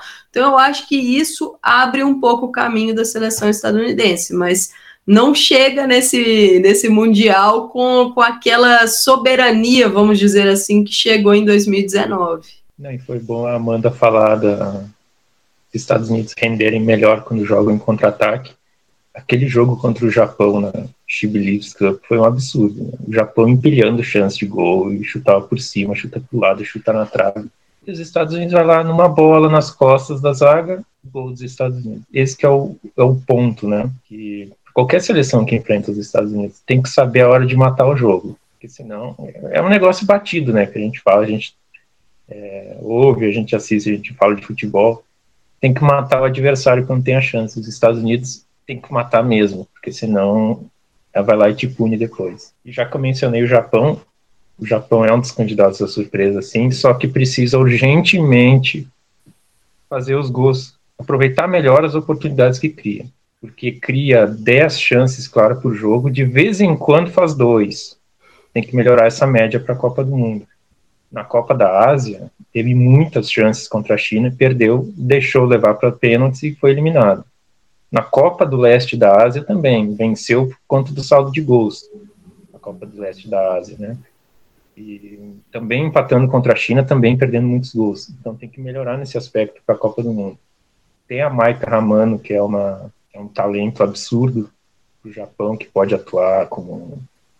Nesse esquema que o Japão adotou recentemente, acho que ela vai ocupar uma função ali de falso 9, onde parece que se encaixa melhor a princípio deve iniciar no banco de reservas, mas se as atacantes continuarem perdendo as chances, né, a Mina Tanaka, a Rico Eki, continuarem perdendo as oportunidades, ela deve entrar na Copa do Mundo, adiciona um talento, uma qualidade técnica incrível ao ataque, também acrescentando gols, né, que a média dela na Suécia, ela até foi comprada pelo Chelsea, foi repassada ao clube da Suécia, e foi mar bem marcando gols, vem dando assistência, vem jogando muito bem. Então é uma jogadora realmente para a gente ficar de olho, né? A, a Ramano, o, o, engraçado é que você olha para ela, você não dá, você não fala assim, ah, ela não vai ganhar esses duelos, porque ela é muito franzina, ela é muito magrinha, só que é muito ágil e, e, ela consegue é, ganhar duelo pela inteligência, o posicionamento dela é muito bom. Então ela tira disso uma vantagem na sua adversária. Lógico, o confronto físico não é o ideal para ela, porque é uma atleta que ainda está muito verde nesse, nesse fator para poder ir para o embate físico com as zagueiras mais fortes. Mas como ela é muito ágil e inteligente, ela consegue levar vantagem muito nisso, na questão da habilidade, da, do posicionamento, daquele domínio orientado. Essa seleção do Japão ela é muito legal. É, eu estou torcendo para o Japão ir longe nessa Copa, mas essa questão dos gols Gustavo mencionou, ela, ela, é muito importante, porque é aquela seleção que cria muitas chances, mas a sua defesa às vezes comete algumas falhas. O Japão joga no sistema de três zagueiras, então é, tem alguns problemas nas costas das laterais, das alas, e às vezes acaba sendo punido. E estando num grupo que você tem uma Espanha que tem muitas armas para te punir, e principalmente a Zâmbia que pode punir o Japão na velocidade, tem que abrir o olho. E aí você pode cruzar como a possível Noruega, que tem muitas ameaças pelo alto. O Japão é uma seleção que tem uma certa dificuldade em jogo aéreo. Então tem, tem que abrir o olho aí, mas eu tô torcendo para elas irem longe nessa Copa. É, o Japão também tem meio campo fortíssimo, né? Oh, um espetáculo no meio campo do Japão. A gente comentou, já comentou o ataque, já comentou a defesa, e o meio campo também é muito bom, né? a Nagano, que eu sou fã da Nagano desde que ela surgiu ali no Sub-20. Foi campeã, inclusive, Sub-20 com o Japão lá atrás. E é um craque, craque de bola. Craque de bola mesmo. Demorou para receber essa sequência que ela está recebendo na seleção agora. Precisou trocar o comando técnico, chegar o técnico que a comandou na seleção de base do Japão. Aí sim ela começou a receber oportunidades e não saiu mais, né? Foi para o Liverpool, teve uma passagem meio rapidinha, né? nos Estados Unidos, foi para o Liverpool, se firmou no Liverpool, e, igual a Hasegawa. Chegou no Manchester City meio, ah, vai fechar o elenco aqui, uma opção de banco, daqui a pouco ela foi encaixando, não, não tem outra jogadora, vai atuar de primeiro volante aqui. Nunca foi primeiro volante, mas vamos tentar encaixar ela aqui. Foi destaque do Manchester City, um dos destaques, né? Chega em alta da Copa do Mundo. Então o Japão tem uma zaga boa, tem meio campo bom, tem um ataque bom não tem como tirar do páreo, né? Pelo menos para surpresa, não como favorito, mas é uma candidata forte surpresa e acho que vai longe. Acho que vai longe. Se escapar da Noruega já nesse nesse primeiro mata, tem tudo para ir longe. É, e aí vocês comparam mais uma aula da, da Maria do Gustavo aí sobre esse Mundial e agora a gente vai falar do cenário do futebol feminino. Se a gente pegar a comparação da última Copa para essa, né, melhorou demais, né? É, a gente tem mais transmissões em TV aberta, a gente tem mais opções de transmissões também. É, a gente, se a gente pegar, por exemplo, o atual campeão dos Estados Unidos, 2019 fechou a final com o público gritando equal pay, né, pagamentos iguais entre homens e mulheres. E pelo menos na seleção dos Estados Unidos, depois de muita luta e teve que ir parar na justiça, estão é, começando a receber é, um salário e premiação equivalente aos dos homens, né? Lembrando que o, o futebol feminino dos Estados Unidos tem quatro títulos mundiais e o futebol masculino ganhava muito mais e chegou a nem para a Copa de 2018, né? E então a gente está tendo já um cenário nessa questão do, das premiações. Já mudando, a CBF também mudou, a Supercopa está pagando mais, o Brasileirão vai começar a pagar mais. É, a gente está tendo o próprio Campeonato Paulista, todos os jogos com transmissão, a FPF valorizando também a competição. A gente teve ano passado é, no mesmo dia, né, a gente teve Corinthians Internacional, a final do Brasileiro Feminino, e tivemos clássico londrino pelo Campeonato Inglês e os dois jogos tiveram recorde de, de público, né? Inclusive se surge uma discussão muito legal que Inter e Corinthians o jogo de ida não, não teve cobrança de ingresso para o Inter. Já na volta o Corinthians cobrou e lotou e aí o pessoal começou a discutir por que o Inter também não cobrou ingresso, né? Os dois jogos foram, ficaram lotados e o Inter também poderia ter cobrado ingresso do, do seu torcedor, né? A gente não a gente tá vendo uma diminuição e espero que diminua mesmo tem que cobrar ingresso, né? Tem que valorizar sua, o espetáculo de né, que o futebol feminino dá coloca um quilo de, de alimento para o pessoal assistir. Não, tem que cobrar ingresso, tem que valorizar. Então aí começando pela, pela Amanda, como você está vendo né, essa valorização agora uma valorização real mesmo, né? Não de ah, tá chegando um evento importante e aí a gente vai começar a se importar. Mas a valorização do futebol feminino que merece mesmo, né? Como a modalidade merece, é, com transmissão dos jogos. O Brasileirão tá, tá com esse problema de não ter tido transmissão de todos os jogos, mas com mais jogos passando, né, setoristas, né, jornalistas especializados acompanhando o dia a dia dos clubes. Então, como você está acompanhando? Olha, o, o, futebol feminino ele é um produto que tem um potencial muito grande.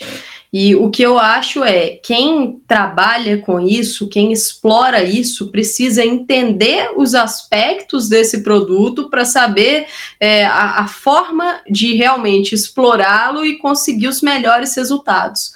Eu acho que nos últimos anos a gente tem evoluído nesse ponto creio que o Brasil ainda está um pouco atrás de outros é, lugares do mundo nessa situação. Hoje eu vejo uma Europa sabendo entender um pouco melhor o alcance, principalmente na Inglaterra, né? Acho que tiraram muito bem é, as lições na Euro, souberam aproveitar muito uma Euro em casa para entender a forma de explorar, para levar a galera para os estádios. Então a gente tem visto. É, competições como a WSL, que é o campeonato inglês, com vários jogos né, ao longo da temporada, com o clube utilizando o seu estádio principal, dando um público legal. É, a gente tem visto uma NWSL, que é o Campeonato dos Estados Unidos, crescendo muito nesse ponto, no ponto de vista do público.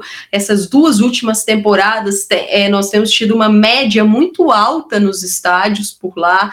É, o México, o México é um lugar que às vezes a gente não fala do México, e hoje eu acho que o México está à frente do Brasil no trabalho feito doméstico, de forma a, a explorar esse futebol feminino. A gente tem visto públicos muito bons, as equipes usando seus estádios principais. A final recente do, do campeonato mexicano foram duas finais assim com um espetáculo maravilhoso, nível Libertadores masculina, a festa na final, para vocês terem uma noção da produção.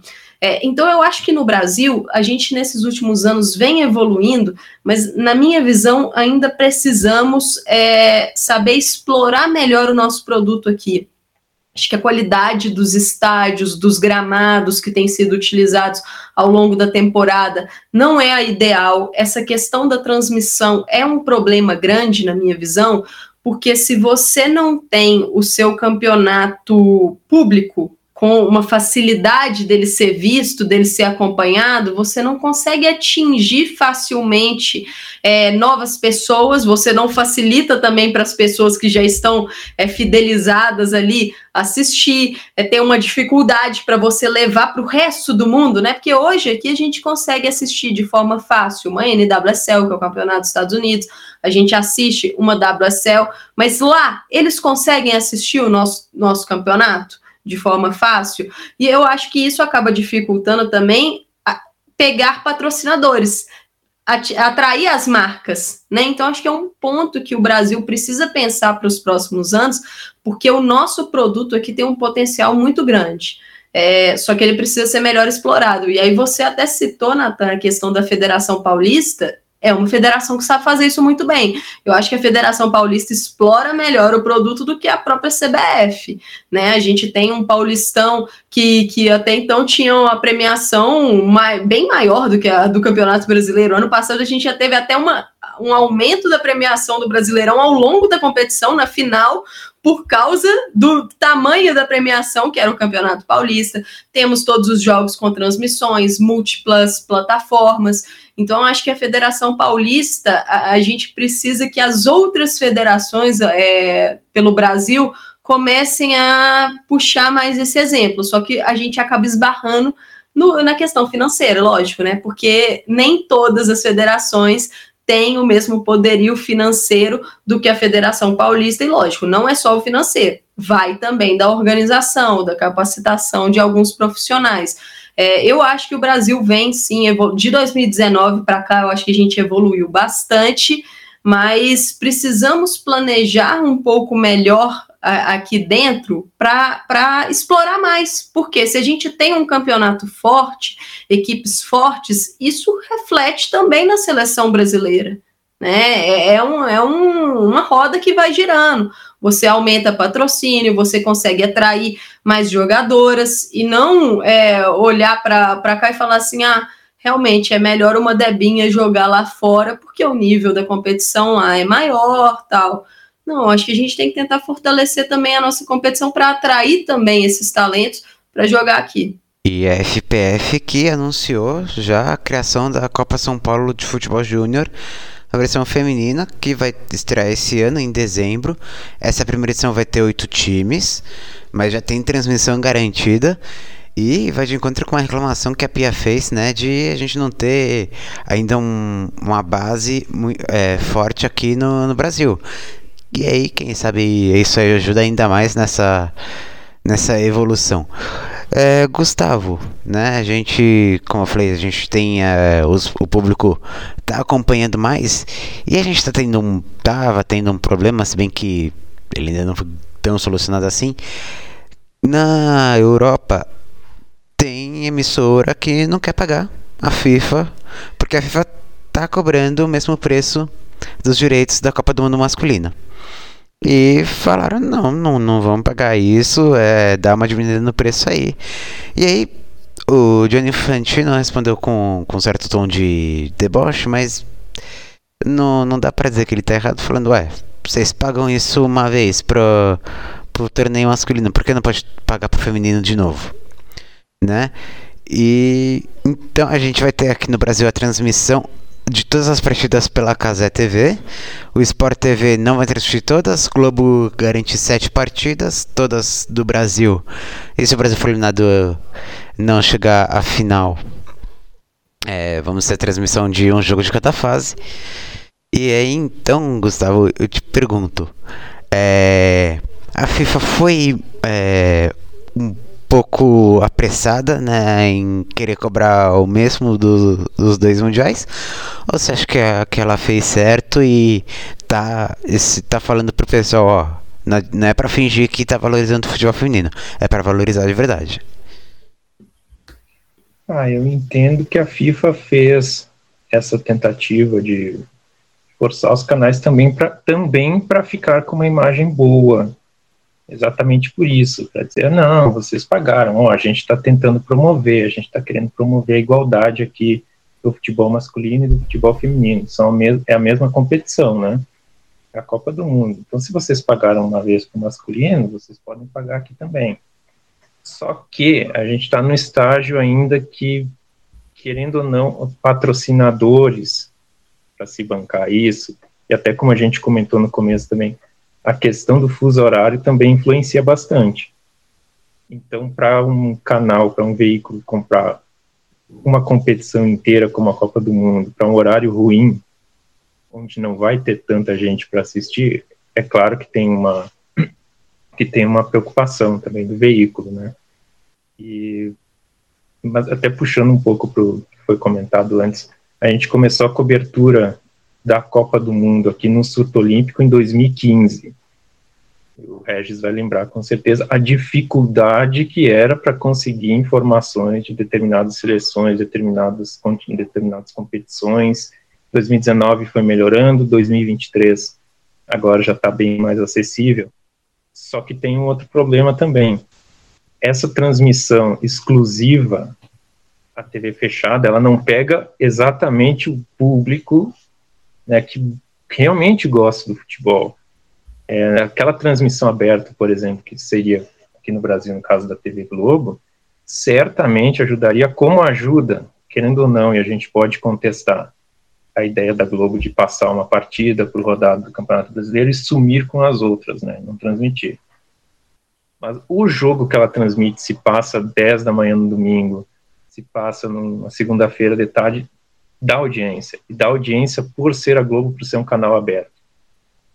Então tem esse ponto também, que a gente poderia investir melhor, poderia ter outros veículos assim de TV aberta querendo comprar também, para conseguir rivalizar, porque ficar exclusivo à internet, agora pensando na realidade brasileira aqui, que 50% da população não tem acesso direto à internet, então, é uma competição que fica bastante restrita, né? Ainda a um público. É uma competição realmente, assim, de acesso livre e democrático. Lógico, saudade demais o pessoal da Casé TV pelo conseguir transmitir os 64 jogos. Ajuda bastante, vai criar um público, assim, vai expandir esse público, vai aumentar o interesse de muita gente. Vai ter o jogo ali disponível para assistir no YouTube também, com um canal bastante acessível. Só que é para um determinado público, né? A gente deveria popularizar um pouco mais, e aí que entra a questão do, do, dos clubes, né? Os clubes aqui do Brasil também, de colocar o time feminino jogar no estádio. Igual eu moro aqui em Caxias do Sul, eu torço para o Juventude, a gente tem que fazer campanha para o Juventude colocar os jogos da equipe feminina no Alfredo Jaconi, porque se dependesse da diretoria do clube, é algo que não tem. E aqui eu pego a realidade do Juventude, mas a gente pode pegar de várias equipes do futebol brasileiro, inclusive de, é, de primeira divisão dos considerados clubes grandes, que têm totais condições de colocar um jogo no estádio principal. Né? Então, o fato de fazer é, hashtag, ter que fazer. É, não, coloquem os, jo os, jogos das gurias no estádio Alfredo Jaconi. Isso é algo muito banal que deveria ser feito. Né? Não deveria ser feito nenhuma campanha para isso esses clubes já deveriam ter essa iniciativa de querer promover o futebol feminino. Acho que esse é o ponto. Porque se a gente quer forçar, nem, ah, não, agora o clube vai ser obrigado a ter uma equipe feminina. Isso não, não vai funcionar. Porque a gente até pega a realidade, vou pegar a realidade aqui que é bem próxima. O Juventude cai da Série A para a Série B, no masculino, o investimento já cai drasticamente do clube. Onde é que eles vão cortar primeiro? Investimento. Você pode não fechar o seu time, feminino. É, dá para falar também do até do que aconteceu com o Ceará também, né? Exatamente. A primeira divisão esse ano. O masculino caiu, caiu de... para a Série B, né? E qual foi o corte? O primeiro corte foi no futebol feminino, dispensou todo o elenco praticamente. Começou a Supercopa Feminina no Brasil com elenco basicamente sub-15, 16 por aí tomou perda de 10 do Flamengo, o Brasileirão tentou ajeitar, que a imagem do clube ficou muito desgastada, né? Aquela coisa, né? Só vai atrás depois que fez a besteira. O clube caiu, previsivelmente, último lugar, um ponto, não, não saiu zerado, mas é aquela coisa. O futebol feminino sempre é a última das prioridades aqui. Infelizmente, ainda assim, em boa parte dos clubes brasileiros que tem times dos dois naipes, quando algo dá ruim no masculino, o feminino geralmente é quem paga o pato. É, e a CBF também vem com a ideia de os clubes da Série C e da Série D agora também vão precisar ter equipes. Isso aí é para querer tirar a responsabilidade da CBF também largar para os clubes, né? Porque clube da Série D mal tem calendário o ano inteiro para o masculino, que é o mais rentável. Aí você vai querer que ele tenha estrutura, que tenha dinheiro, que tenha patrocínio para dar as condições mínimas. A gente não está pedindo nossa, que se um time da Série D monte um esquadrão que invista em categoria de base, que dispute competições e vá fazer turnê na Europa e que não, a gente está querendo o mínimo do mínimo para esses clubes, né? E, gente, não dá, não tem condição. É a CBF largar a responsabilidade do desenvolvimento, da promoção do esporte, da modalidade do, do feminino, nas costas dos clubes também, né? E antes de cobrar essa obrigatoriedade, na minha visão, precisa definir alguns parâmetros, porque não adianta você falar tem que ter, se acontece o que aconteceu recentemente com o Real Ariquemes, né, o clube que não conseguiu dar as condições ideais para as jogadoras, não pagou o salário das atletas que fizeram até é, um protesto na última rodada, não entraram em campo contra o Santos, não estavam tendo condições ali ideais de moradia, de alimentação. Então não adianta nada a gente colocar como algo obrigatório se a gente também não está colocando parâmetros para que essas equipes sigam, até mesmo entra também no caso do Ceará, e a gente não, não dê condições também, né? Eu acho que a CBF precisa investir mais porque a, a CBF tem dinheiro, gente. A CBF tem dinheiro. Ela precisa investir mais e para explorar melhor esse, esse produto. Porque às vezes chega em período de Copa do Mundo e a gente cobra um resultado da seleção brasileira a título. E, e, eu acho que o Brasil é um país muito resultadista e o surto olímpico cobre outras modalidades, cobre modalidades olímpicas, e a gente vê que o Brasil, às vezes, não valoriza medalhas que não são de ouro. O Brasil não valoriza é, outros tipos de vitórias, de alcances. E aí você chega numa Copa do Mundo, você cobra de uma seleção brasileira um primeiro lugar, mas não entende a, a real situação que acontece no Brasil. Nós vamos cobrar um, uma seleção azeitada quando a gente olha tudo que está acontecendo no nosso país. Aí a gente olha o que acontece nos Estados Unidos em termos de estrutura, olha o que acontece numa Inglaterra. Será que é justo a gente cobrar da seleção brasileira o mesmo patamar de outras seleções? Né? Então, acho que é, falta um investimento maior aqui para que a gente possa explorar todo esse potencial que a gente tem no nosso país. Exato, tem que começar pela, pela CBF, né? Inclusive na questão do calendário. Isso na parte do feminino, mas pensando também no masculino, que teoricamente já é mais organizado, já tem uma, tem uma estrutura melhor, né? Tem clube da Série C, tem clube da Série D, que ele joga esse ano a Série D, ano que vem ele não vai jogar porque ele não se classificou via campeonato estadual. Então esse clube vai ter o time feminino, ou ele só vai ter esse ano e o ano que vem ele não tem divisão, então ele não é mais obrigado a manter. Então ele vai fechar o time feminino, como é que vai ser? Eu entendo que é exatamente a CBF largando a responsabilidade que deveria ser dela de investimento, é, largando nos clubes. Não, vocês têm que ter porque vai ser bom, porque é ótimo. Realmente seria ótimo. Todo time do Brasil ter um time feminino seria ótimo.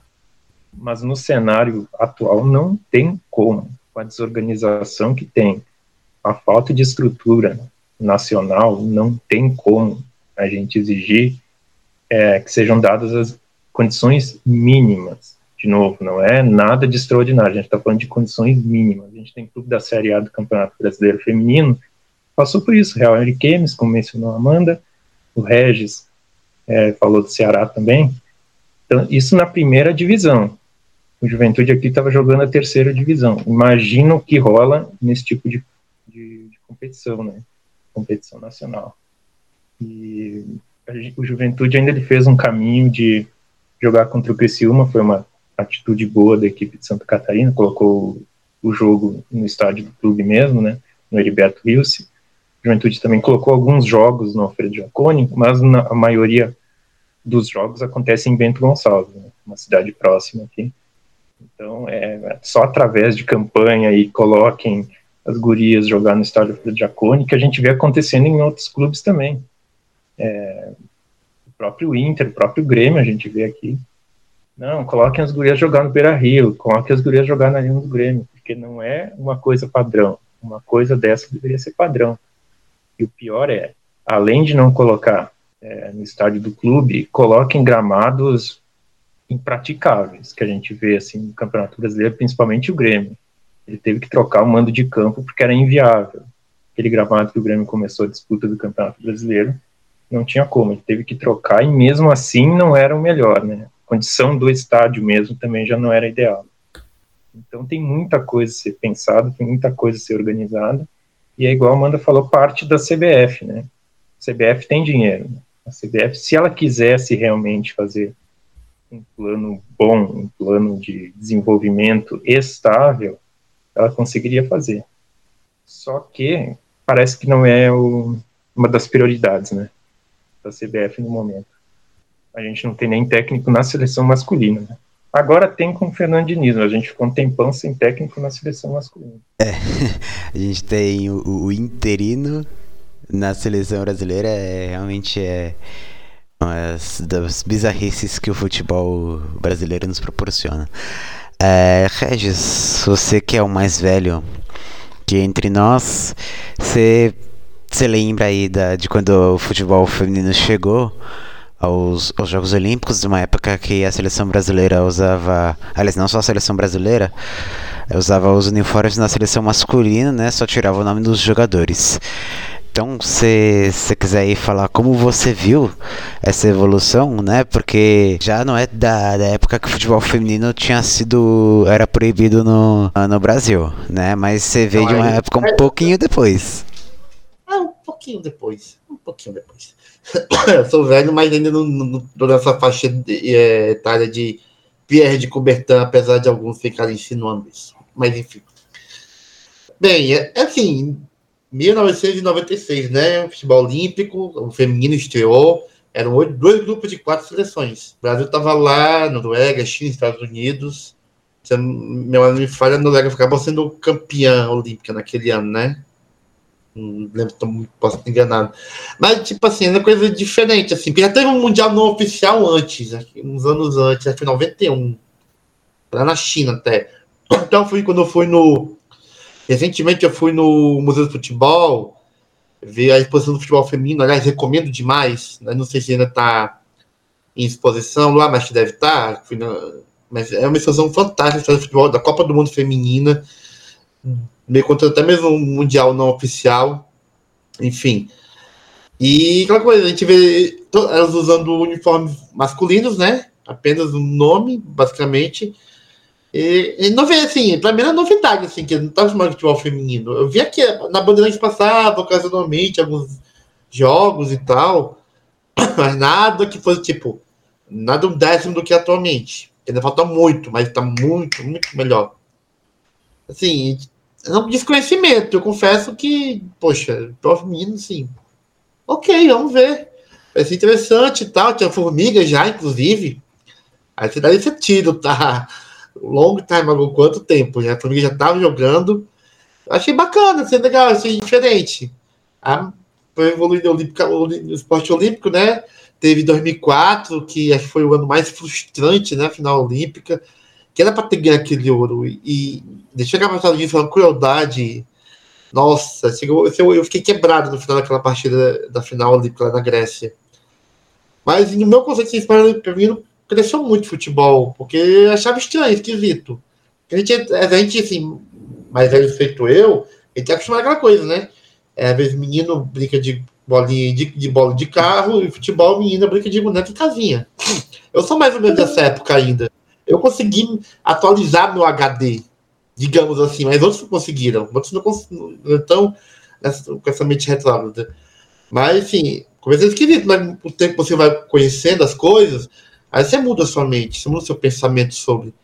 E o feminino assim, no começo passou de esquisitice para uma coisa extremamente importante e que ainda pode crescer, tem espaço para crescer mais.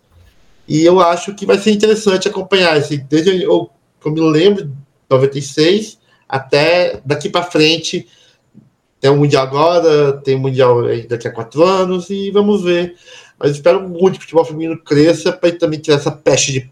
ainda que ainda resta de preconceito de que mulher não pode jogar bola. Acho isso tão. E você falou do Mundial daqui a quatro anos, que o Brasil é um dos concorrentes aí a sediar, junto com a África do Sul. Candidatura é, entre Dinamarca, Holanda e Alemanha. Aliás, nossa, é um concorrente de peso, né? E também aí Estados Unidos e México também uma candidatura conjunta aí. Então, não vai ser fácil, mas o Brasil é, usaria praticamente a estrutura de 2014. Então, o Brasil tá falando, ó, FIFA, a gente já tem tudo pronto, é só só colocar aqui que tá tudo certo e ainda falar, ó, o futebol feminino tá aqui em franca evolução, é só trazer. E então a gente vai, infelizmente, encerrar esse podcast, né? A gente não vai ficar aqui o tempo inteiro, né? Então, eu a nos despedir.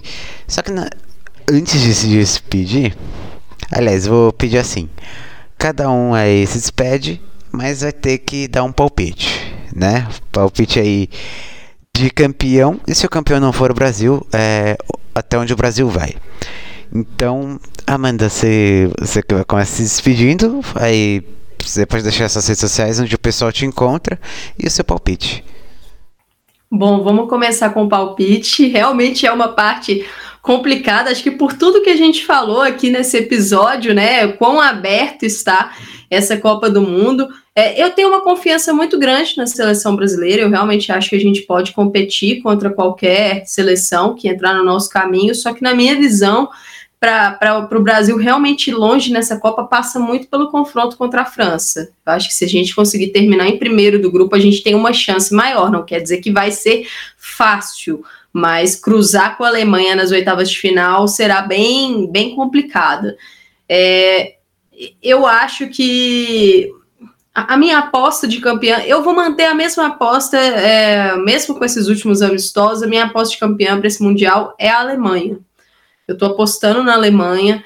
É, eu acho que a seleção brasileira, se a gente acabar cruzando com a Alemanha, eu acho que a gente infelizmente vai cair.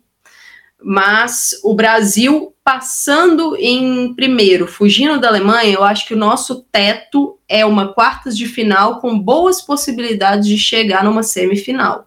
Acho que o Brasil enfrentaria equipes que estão muito equiparadas a ele aí numa possível quarta de final e que nos daria condição de chegar, quem sabe, numa semifinal. É, acho que é uma Copa que a Austrália, país sede, acho que vem forte. É, eu não gostaria de cruzar com a Austrália. A seleção brasileira tem dificuldade contra as australianas, mas vamos ver. Eu tô, tô apostando na Alemanha mesmo com esses amistosos ruins aí pré-copa. Vocês me encontram tanto em Twitter, Instagram, eu posto mais no Twitter, mas vocês me encontram no arroba Amanda V. Silva.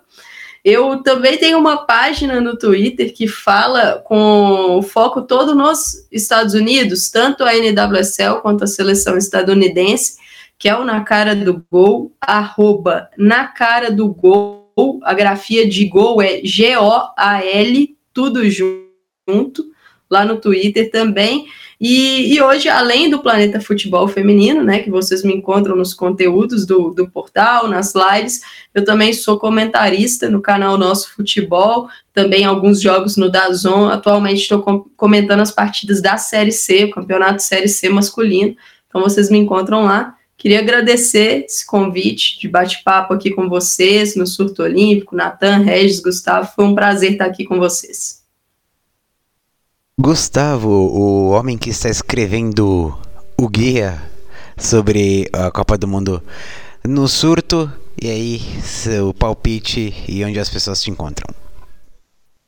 Então, eu vou concordar com a Amanda. Se o Brasil classifica em primeiro no grupo, ele pode alcançar tranquilamente uma semifinal. Agora, se o Brasil passa em segundo, ele faz jogo duro com a Alemanha, mas eu ainda acho que a Alemanha classifica campeã vai ser a China. Porque sim. Por quê? Porque vai. Confia, segura na mão e vai. Eu imagino o porquê dessa opinião. Eu imagino por.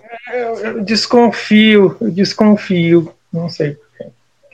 Quem quiser ver esse esse ser humano comentando coisas sobre China, sobre Copa do Mundo em geral, sofrendo por futebol, é, vá no Twitter, arroba underline Gustavo Ru, e no Instagram também, mas aí eu publico bem menos coisas, mas se alguém quiser trocar uma ideia, Gustavo Ru no Instagram.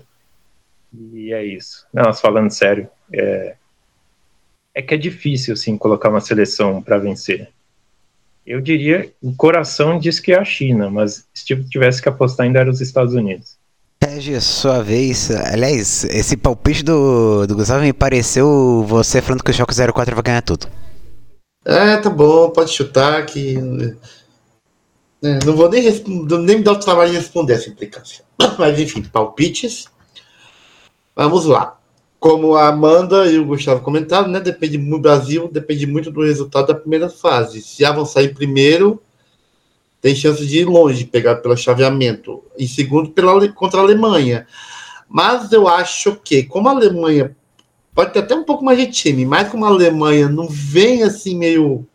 Tava assim, aqui é colar uns escorregões, eu acho que o Brasil pode, pode aprontar uma. Poderia aprontar contra a Alemanha. Mas eu acho que o caminho mais. Tem, em teoria, mais fácil, entre aspas, seria se passasse em primeiro, dá para, sem susto, chegar longe. Segundo, aí já muda um pouco a história. Campeão, meu lado torcedor diz, poxa, como que o Brasil ganhasse, pelo menos a Mata se aposentasse com o título mundial mas eu acho que quem vai se aposentar com o título mundial é a Mega Rapinoe, que vai dar Estados Unidos. E as pessoas te encontram em arroba surto olímpico, é isso? É, arroba Regis Underline Silva, não recomendo muito, porque no Twitter, digamos, complicado. Enfim. Valeu. Bom, uh, meu palpite, eu vou ser clubista, vou colocar o Brasil, né? É, até brinquei com as coincidências, né? É, primeira Copa com duas sedes, fuso horário terrível pro Brasil, é, craque voltando de lesão. E aí, se a gente quiser falar também da última Copa, né? A Argentina ganhou depois, primeira Copa, depois que era o, o Maradona morreu, e aí era a última Copa do Messi, ele finalmente ganhou. Aí a última Copa da Marta, quem sabe, né? E aí, né? Primeira também depois da, da morte do, do Rei Pelé né? Quem sabe? Então aí, Brasil campeão. As pessoas encontram no Twitter, arroba Natan, com TH, underline, Railiano, e eu vou soletrar porque realmente não é um, sobrenome fácil, R-A-I-L-E-A-N-O. Bom, não se esqueçam de seguir no nosso Twitter, arroba Surto Olímpico, é o mesmo arroba no Instagram, no Freds, é, então... É, não se esqueça da nossa vaquinha, né? Pra, a gente que tá querendo levar duas jornalistas pra uh, cobriu em loco os Jogos Olímpicos de Paris, né? A Laura e a Natália. Então o pix é, é surtoolímpico.gmail.com Agradeço demais a Amanda e o Gustavo por terem vindo aqui participar desse SurtoCast para lá especial sobre a Copa do Mundo Feminina de Futebol. É, o Regis, ele é o dono disso da quinta, era a obrigação dele. Então, mas também agradeço o Regis pela presença. E então, é, não esqueça de seguir a gente nas redes sociais. Curtam o guia que o Gustavo está fazendo. Vão aí também acompanhar o trabalho da Amanda, que é muito legal. E vocês ouviram a aula que ela deu aqui, né? Então, a gente vamos privilegiar o trabalho da Amanda. E a gente vai ficando por aqui. Até o próximo SurtoCast. Falou!